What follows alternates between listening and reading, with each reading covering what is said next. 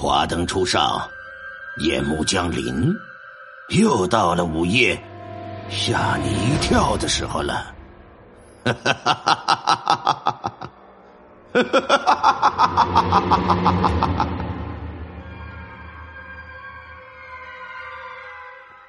哎，又来了，又来了啊！今天呢，为我们带来精彩故事的呢，依旧是十七岁啊。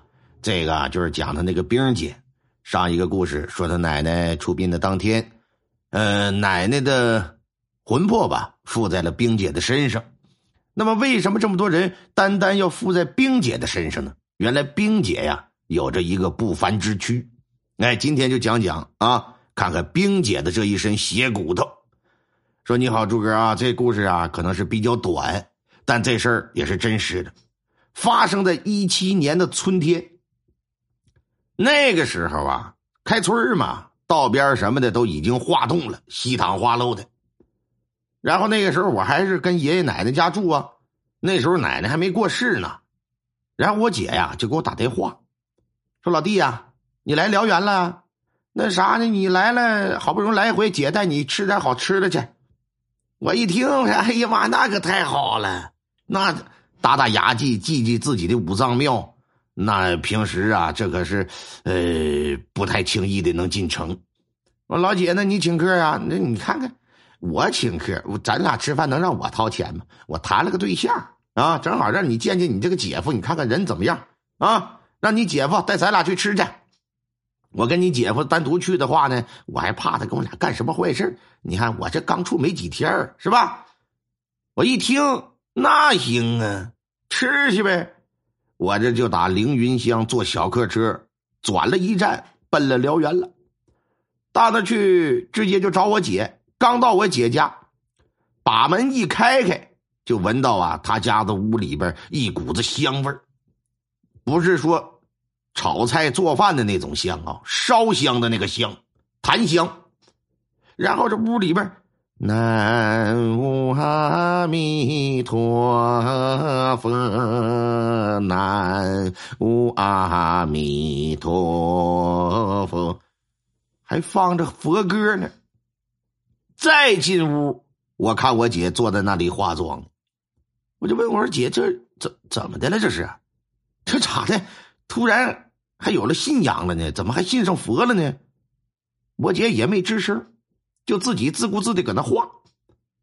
后来我姐夫就过来了，啊，跟我姐夫就出去吃饭，酒足饭饱之后啊，这天也晚了，我就跟我姐家住一宿。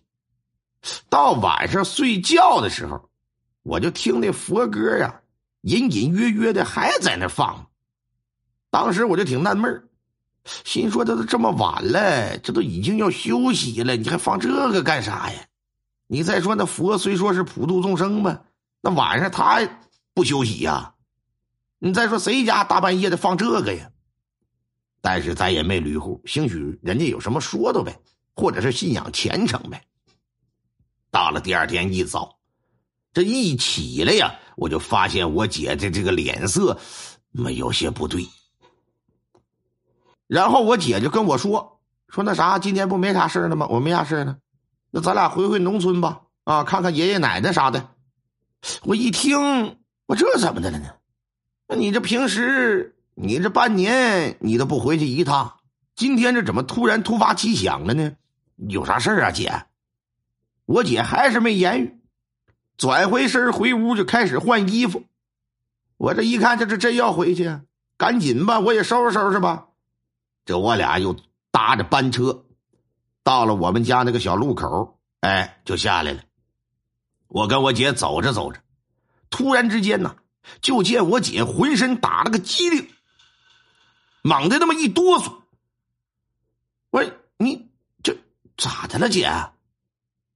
我姐就跟我说：“说老弟，一会儿姐要是干啥、说啥、做啥，你别害怕，这大白天的没事啊。”他这么一说，我也有点懵了，心说这怎么的了？这是我姐，我俩说着话，这就进了院啊，赶紧就往屋里来。进屋之后啊，赶上我爸跟我爷爷正跟炕上吃饭呢。我爷一看这孙女回来了，赶紧这就下炕啊，拉着手啊就往炕上拽，让我姐坐炕头。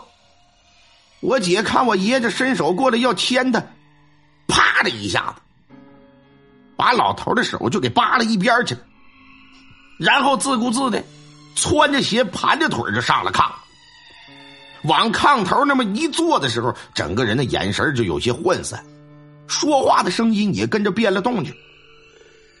那什么，给我拿烟，拿酒，快点的，赶紧的，麻利的啊！呀哈！我爷心说这咋的了？但岁数大呀，过来人呐，经历的东西也多，也明白的多。一看就感觉这他妈话茬子不对劲儿呢，整个人的状态也不对劲儿。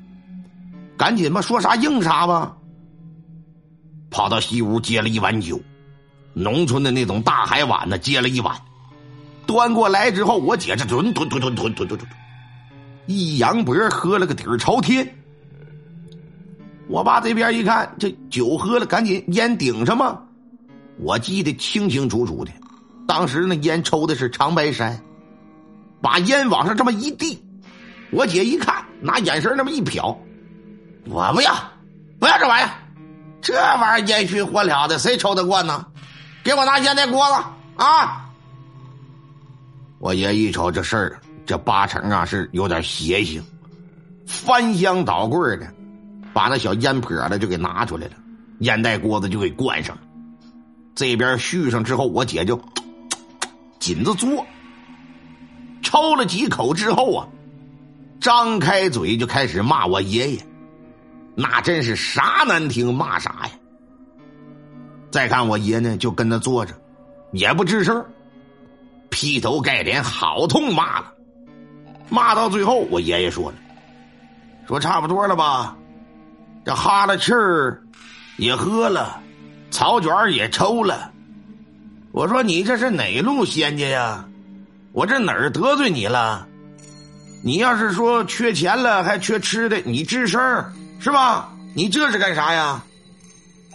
你把我孩子都他妈整死了，我还不来闹腾闹腾你吗？啊！